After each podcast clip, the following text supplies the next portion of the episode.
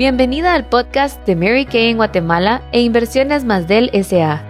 Hoy tenemos una invitada súper especial, una guatemalteca admirable, quien nos compartirá un tema fabuloso. Bienvenida, cuéntanos qué sorpresa nos traes. Muy buen día. El manejo de las finanzas personales es un tema muy interesante. Me han dicho muchas veces que lo hago muy bien. Sin embargo, no creo que sea yo la que lo realice. Simplemente a través de experiencias y aprendizajes uno va aplicando lo que aprende. Desde pequeña me han gustado los números. Me recuerdo que mi querida madre tenía una tienda y en ella toda la familia contribuía, mi papá y mis dos hermanos. A todos nos gustaba aportar al bienestar de la familia. A mí me encantaba ver cómo mi mamá llevaba sus libros, donde anotaba sus ventas, compras y créditos que había otorgado. Esa fue mi primera enseñanza, porque vi cómo el esfuerzo de todos, especialmente el de mi mamá, se perdía por dar crédito, ya que algunas personas le quedaron debiendo hasta 10 mil quetzales, que para ese tiempo, en los años 60, era bastante dinero. Como les decía, esa fue mi primera lección, no dar crédito, porque la mayoría del tiempo es más molesto para la persona que lo da que para la persona que lo recibe, ya que da pena estar cobrando. La segunda lección que aprendí fue no gastar más de lo que uno gana o de lo que uno tiene. Actualmente es muy fácil con las tarjetas de crédito y todas las facilidades que dan que una persona pueda gastar más de lo que gana. No me dejarán mentir que cuando uno entra a una tienda o ve ofertas por las diferentes redes, se emociona y quiere comprar de todo, especialmente cuando uno se va de viaje y ve tantas cosas bonitas para traer a nuestros seres queridos o para comprarnos a nosotros que no escatimamos en cuanto comprar. Pero allí es donde me gustaría compartirles algo que yo hago. Primero, observo todo. Puedo ver cómo cada cosa te dice, cómprame, cómprame, cómprame.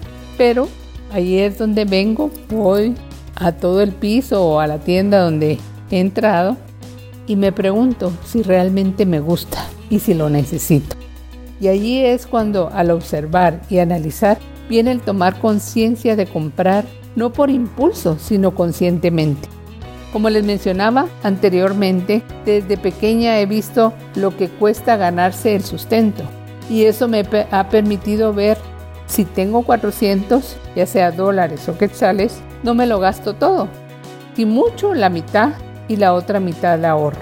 Uno no sabe qué puede pasar el día de mañana, si hay alguna emergencia o como actualmente está pasando. Muchas personas han perdido su fuente de ingreso y además están endeudados. Y eso definitivamente no es tan fácil de vivir. Hace un tiempo escuché una plática financiera en donde recomendaban que si uno tenía muchas deudas había que hacer un listado de la mayor a la menor e ir priorizando. Tratar de pagar lo más antes posible y abonar más a capital porque si no los intereses suben cada vez más y más y cuando uno siente no termina nunca de pagar la deuda. Buscar la forma de cómo puede uno generar más ingresos en forma rápida. Por ejemplo, ayer escuché a una persona que quería iniciar su negocio propio, pero no contaba con los fondos necesarios para hacerlo. ¿Saben lo que hizo? Se puso a hacer tamales y con esto logró comenzar el negocio que quería. Muchas veces tenemos muchas cosas sin usar y que las podríamos vender y obtener más efectivos para abonar a nuestras deudas. Y así hay tantas situaciones que podemos ver cómo podemos generar nuevos ingresos y poder abonar a nuestras deudas. Al utilizar tarjetas de crédito hay que ser muy cuidadoso de saberlas utilizar. Son de un gran beneficio si uno paga a tiempo y completo lo que gastó, porque si paga lo mínimo es donde la mayoría de personas se endeudan de por vida porque los intereses son demasiado altos. Es importante saber cuándo es la fecha de corte, la fecha de pago y en esa forma sí la podemos tomar como un tipo de financiamiento que nos puede ayudar, pero pagar por completo lo que hemos gastado. Como les decía al principio, no soy una experta en finanzas, pero de acuerdo a lo que he vivido, tengo claro lo siguiente. No gasto más de lo que gano si gano mil, ahorro la mitad para un futuro. No doy crédito porque si yo compro al contado, pues vendo al contado. Si utilizo los medios de financiamiento como las tarjetas, pago lo que debo antes de la fecha de pago y así me ahorro los intereses que son innecesarios. Creo que si tenemos autocontrol en los gastos, disciplina y conciencia de lo que realmente necesitamos, podemos vivir más satisfechas con nosotras mismas.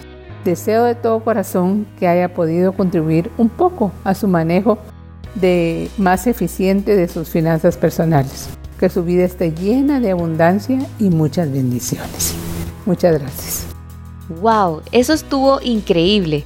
Ahora es momento de analizar lo aprendido y ponerlo en práctica en nuestra vida. Gracias por ser parte del podcast de Mary Kay en Guatemala e Inversiones más del SA. Y recuerda que una guatemalteca puede desafiar los límites.